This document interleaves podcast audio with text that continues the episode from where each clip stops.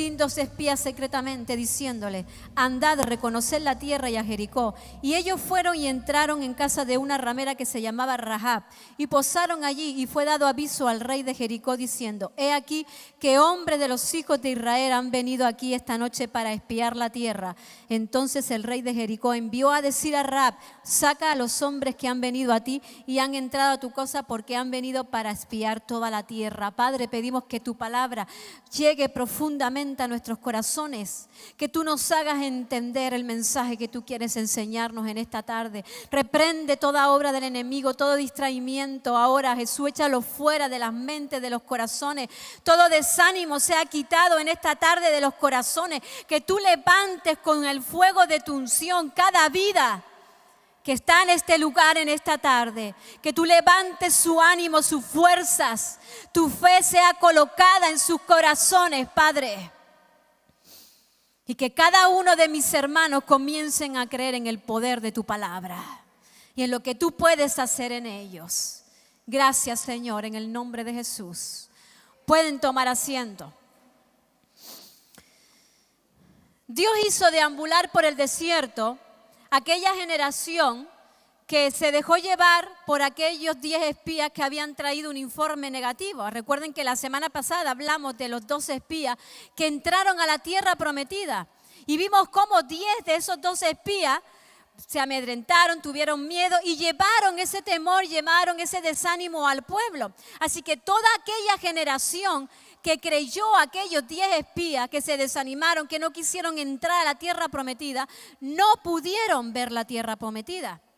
Así que 40 años después, cuando esta generación muere y sus hijos ocuparon su lugar, el Señor reemprende de nuevo la marcha hacia la conquista de la tierra prometida. Fíjese hermano que los retrasos de las promesas de Dios en nuestra vida tienen que ver exclusivamente y únicamente con cada uno de nosotros.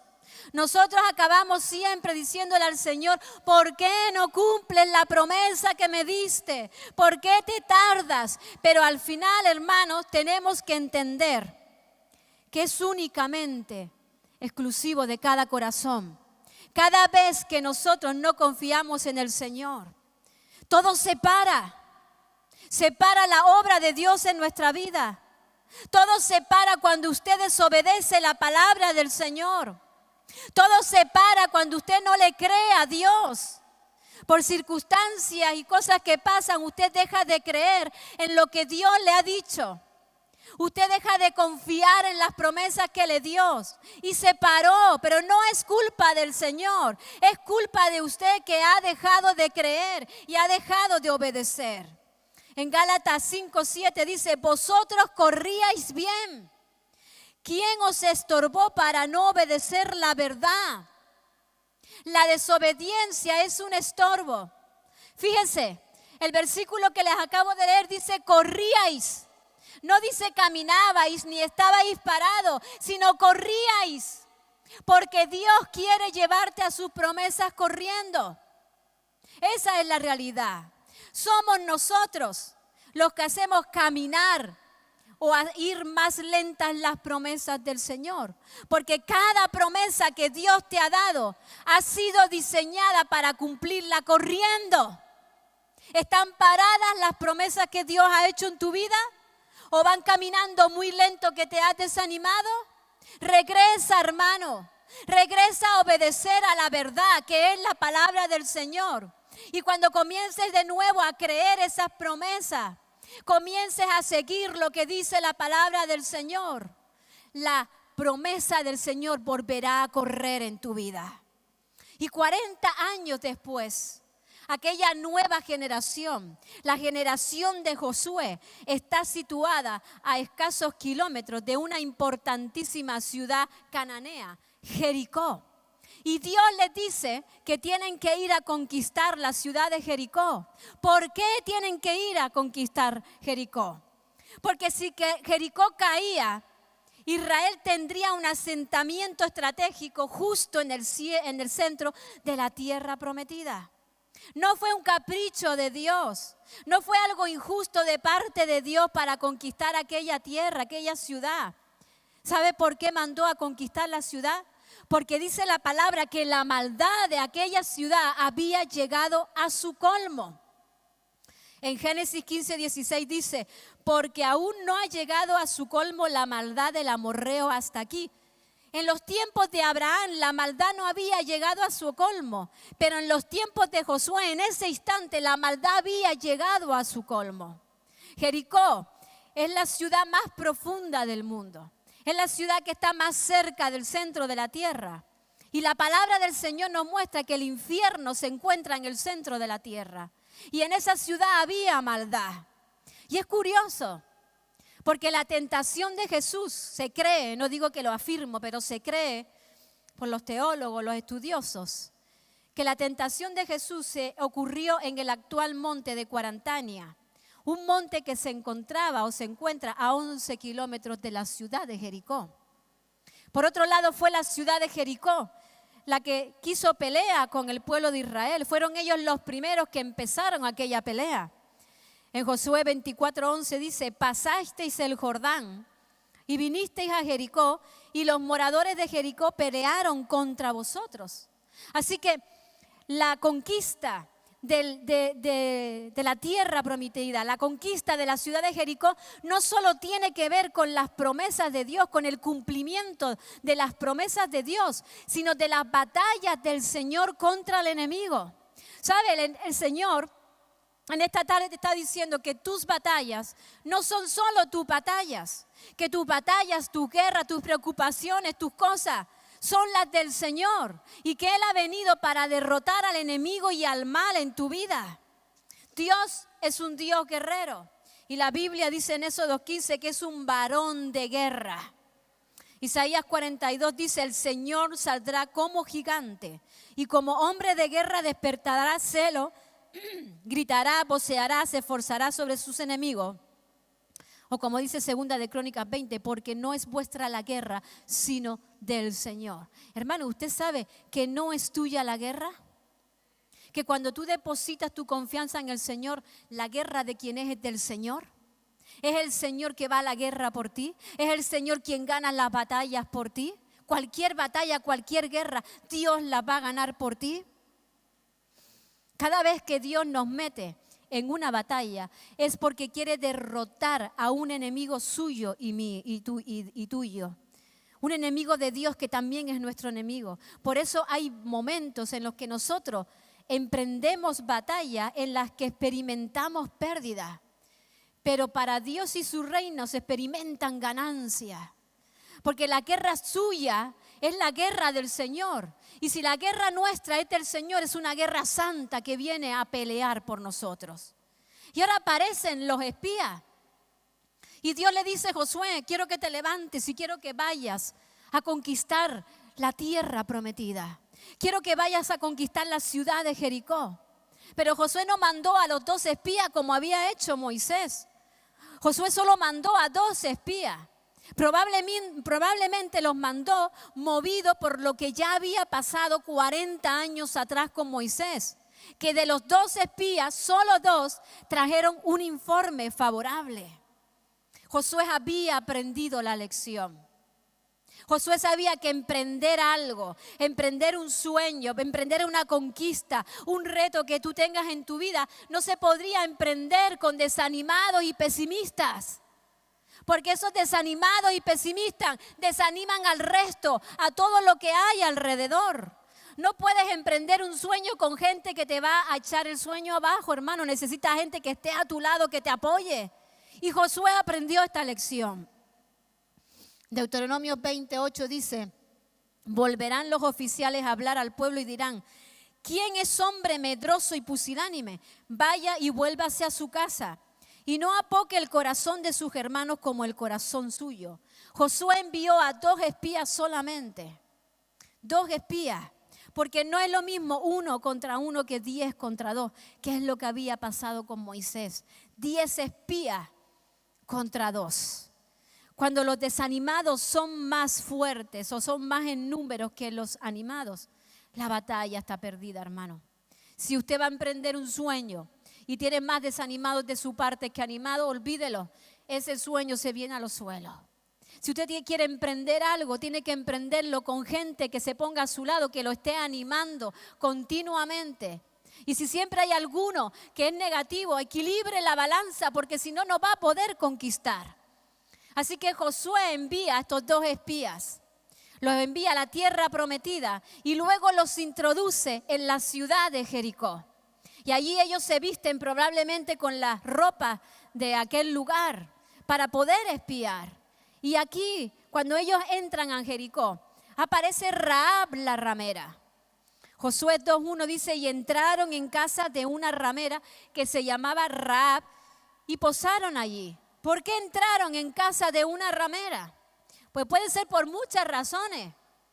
Puede ser porque eh, que un extranjero entrara y saliera de casa de una prostituta era algo normal y habitual.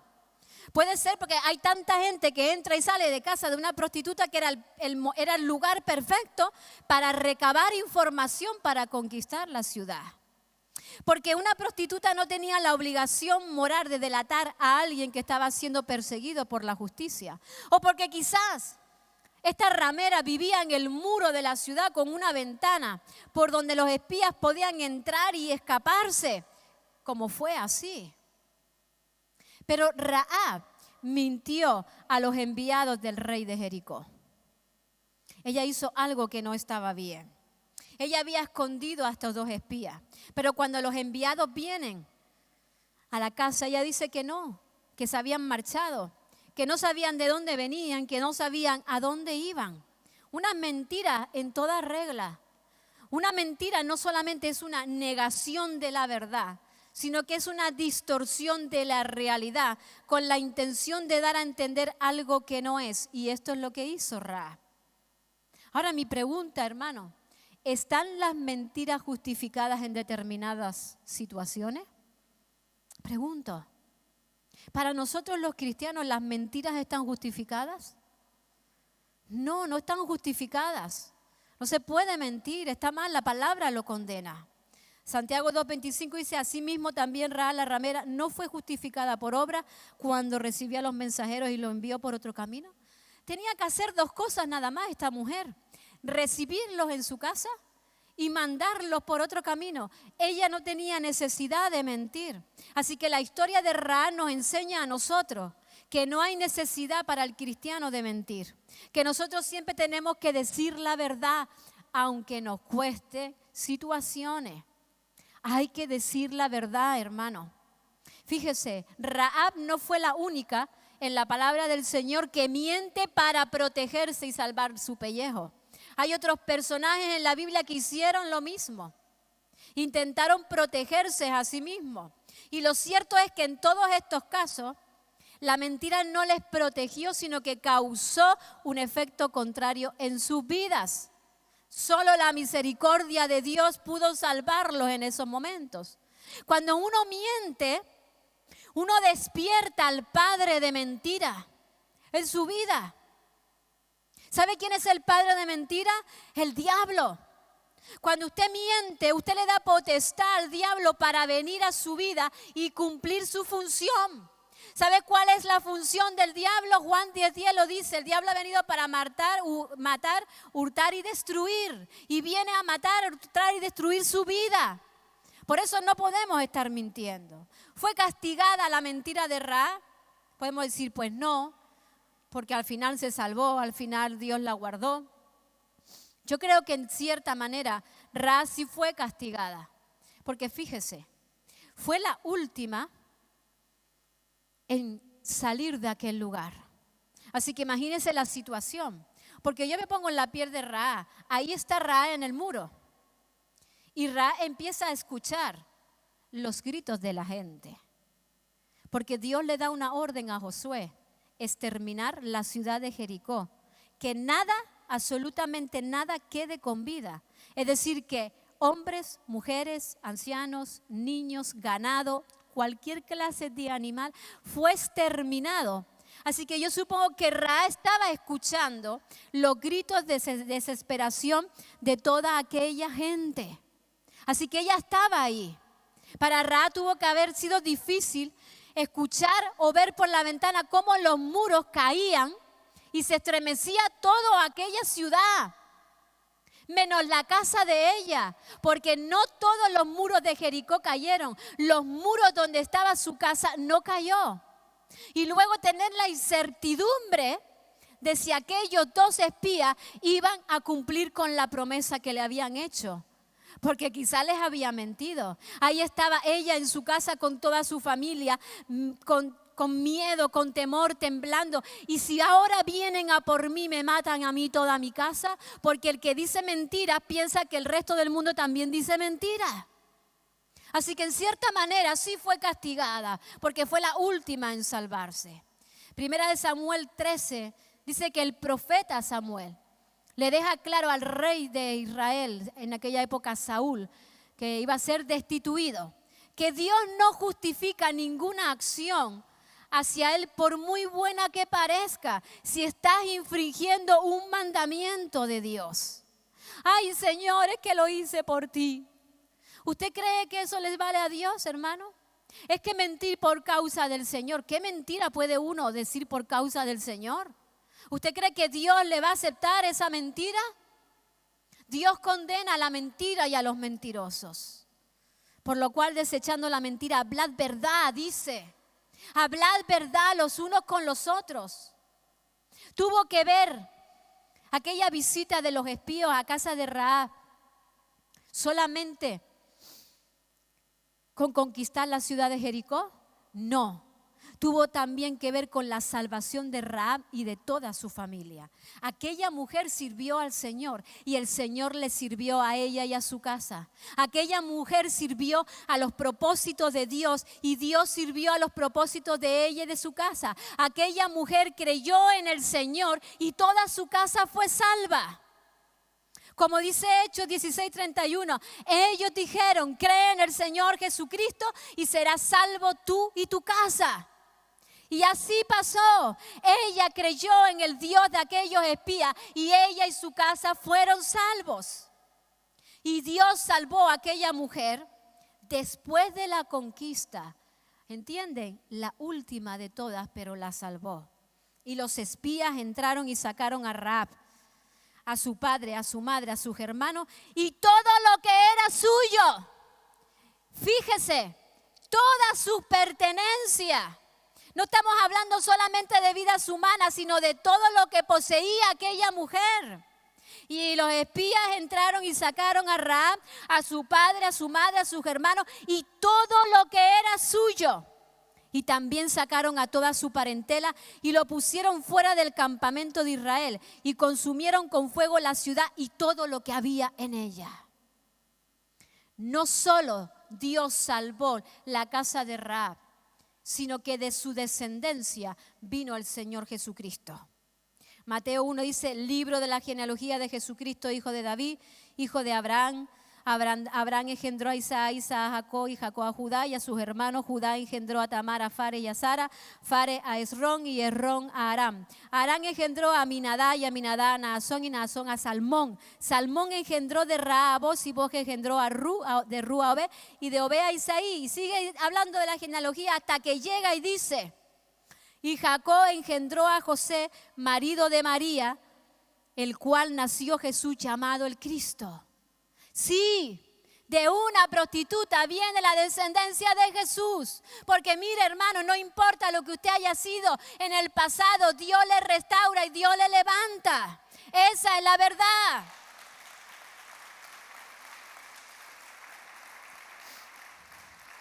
Y Dios bendijo tanto a esta mujer, tanto hermano, por haber servido a Dios, a un Dios que no era el de ella era el Dios de los israelitas, pero ella creyó en aquel Dios. Y Dios la bendijo tanto que fíjese hermano, que Dios la casó con un príncipe de Israel, con Salmón, en Primera de Crónicas. Es decir, que de prostituta pasó a ser una princesa en consorte. ¿Lo entiende? Todo eso lo hace el Señor. Esta mujer fue la tatarabuela del rey David. Porque Dios levanta nuestras vidas cuando nos ponemos en sus manos. ¿Por qué Dios salvó a esta mujer y a toda su casa? Pues miren, Hebreos 11:31 y en Santiago 2:25 dice que esta mujer fue una mujer con fe y con obras. Con fe y con obras. Hay quienes tienen fe pero no tienen obras. De nada les sirve porque la fe sin obras es muerta como dice Santiago 2.26. Y hay quienes tienen obras, pero no tienen fe. Estamos en la misma, obras muertas, como dice Hebreos 6.1. Tenemos que tener fe y tenemos que tener obras para ser bendecidos por el Señor. Por eso las promesas a veces no se cumplen en nuestra vida, porque no tenemos la fe o no tenemos las obras. El filósofo del siglo XIX, Soren Kierkegaard, una vez narró la historia de una ciudad llena de patos. Y esta ciudad estaba llena de patos. Y los patos se levantaban los domingos súper mega contentos, porque los patos eran cristianos, iban a la iglesia. Así que todos se levantaban y todos iban caminando por la calle, todos contentos. Y así que iban todos, cuac, cuac, cuac, cuac. Y llegan a la iglesia y hacen filas y cada uno se sienta en el banco que más les gusta. Y entonces vemos el coro de patos que dicen cuá, cuá, cuá, cuá, cuá. A ver el coro de patos. Así estaba el coro de patos ensayando. Y entonces sale el pastor pato y abre su Biblia y les dice, queridos patos, Dios me ha hablado y Dios me ha dicho que ustedes tienen alas. Los patos tienen alas, ¿no? Así que un, lugar cerrado no es un impedimento para ustedes. Una cerca no es un impedimento para ustedes. Ustedes tienen alas como las águilas. Ustedes pueden volar como los pájaros. Y los patos estaban, ¡guau, guau, guau, guau, Todos contentos. Amén, decían en el lenguaje pato, como cuando nos reunimos aquí nos gusta algo y entonces decimos amén, gloria a Dios y aplaudimos. Así estaban los patos. Recuerden, pato, que ustedes pueden volar. Y se acabó el culto. Y todos los patos salieron caminando. Algo falla. ¿Te pasa a ti lo mismo, hermano? Que te emociona aquí en la iglesia y te entra una fe extraordinaria, pero luego cuando sales por la puerta, ¿dónde están las obras? Y la Biblia nos enseña que la fe sin obra es muerta. La fe la adquirimos cuando escuchamos la palabra y las obras las accionamos cuando salimos al mundo y creemos la palabra que Dios nos había dado. El teólogo Leland Reichen, alusión a Santiago 2.14, dice, ¿puede una fe que no conduce a obras salvar a una persona? ¿Puede una fe salvar a una persona? ¿Una fe sin obras? Y Santiago es una pregunta retórica. Él dice, una fe sin obras no puede salvar.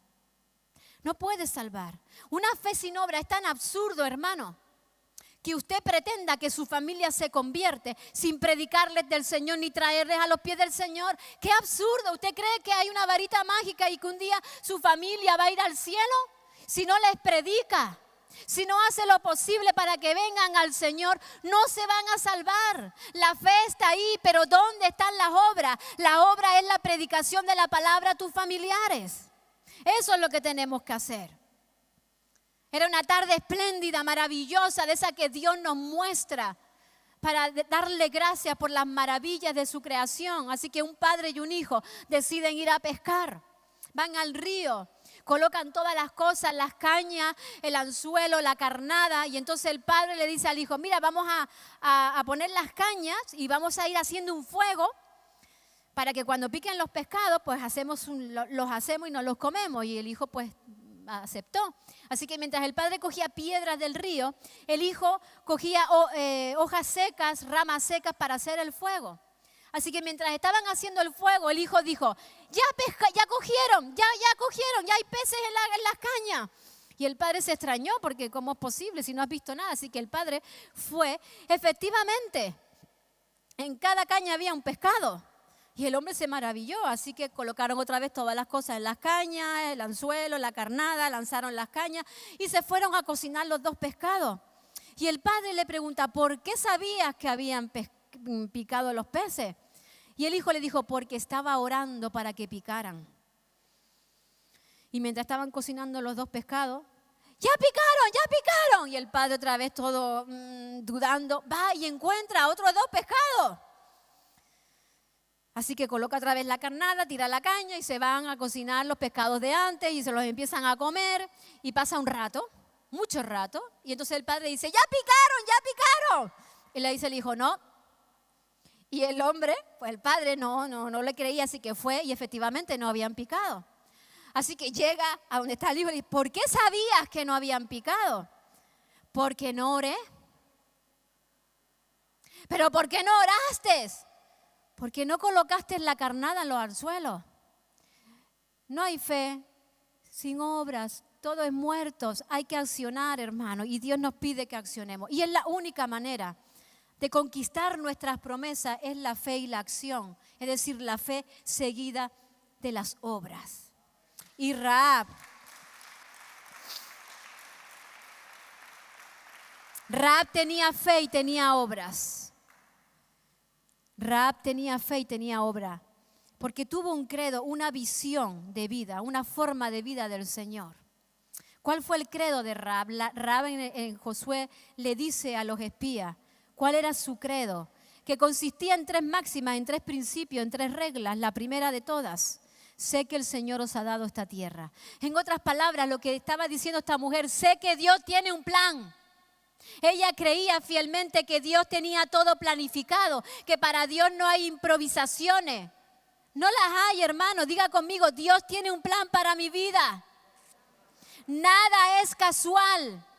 Nuestra vida no es una suerte de acontecimientos sin sentido que suceden. No lo es. Mi embrión vieron tus ojos y tu libro estaban escritas todas aquellas cosas que fueron luego formadas sin faltar ninguna de ellas. Yo no sé si nuestra vida está escrita literalmente en un libro de Dios o están escritas en su mente. Lo que sí puedo decirte es que tu vida está escrita en los planes del Señor. Ahí está tu vida, hermano. lo que va a pasar mañana, lo que va a acontecer en tu vida, cualquier detalle al mínimo está programado por Dios. Nada se le escapa al Señor en tu vida. Albert Einstein, quien teorizó la relatividad, dijo, Dios no juega a los dados. ¿Qué cree que Dios hace así? Venga, los dados, suerte, te tocó el uno, mal rollo porque hasta el 5 al 6 no sale el parchí. Dios no juega eso, hermano. Dios tiene todo planificado en nuestra vida.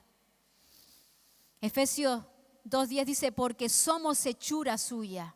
Esa palabra hechura significa lo que está hecho con las manos como obra de un trabajo.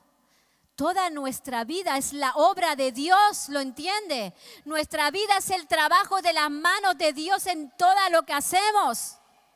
Pero aún más allá que cualquier trabajo, porque según el diccionario bíblico, esta palabra hechura se refiere a poema, poesía. Usted sabe, usted es un poema de Dios. Es la poesía de Dios formada con sus palabras. Y los planes de los espías se frustraron, pero los de Dios no se frustraron. Ellos tuvieron que salir y esconderse. Cuando nuestros planes se frustran, hermano, no quiere decir que Dios deje de hacer sus planes en nuestra vida. Porque usted tiene que aprender que cuando Dios cambia tus planes, está cambiando los tuyos, no está cambiando los de Él. Él va a seguir con sus planes. Segunda cosa, Raab les dice, porque hemos oído que el Señor hizo secar las aguas del mar rojo delante de vosotros en otras palabras, ella le está diciendo, creo que Dios va delante de vosotros, creo que Dios está delante de vosotros. Cuando llegamos a un lugar, Dios ya está allí esperándote.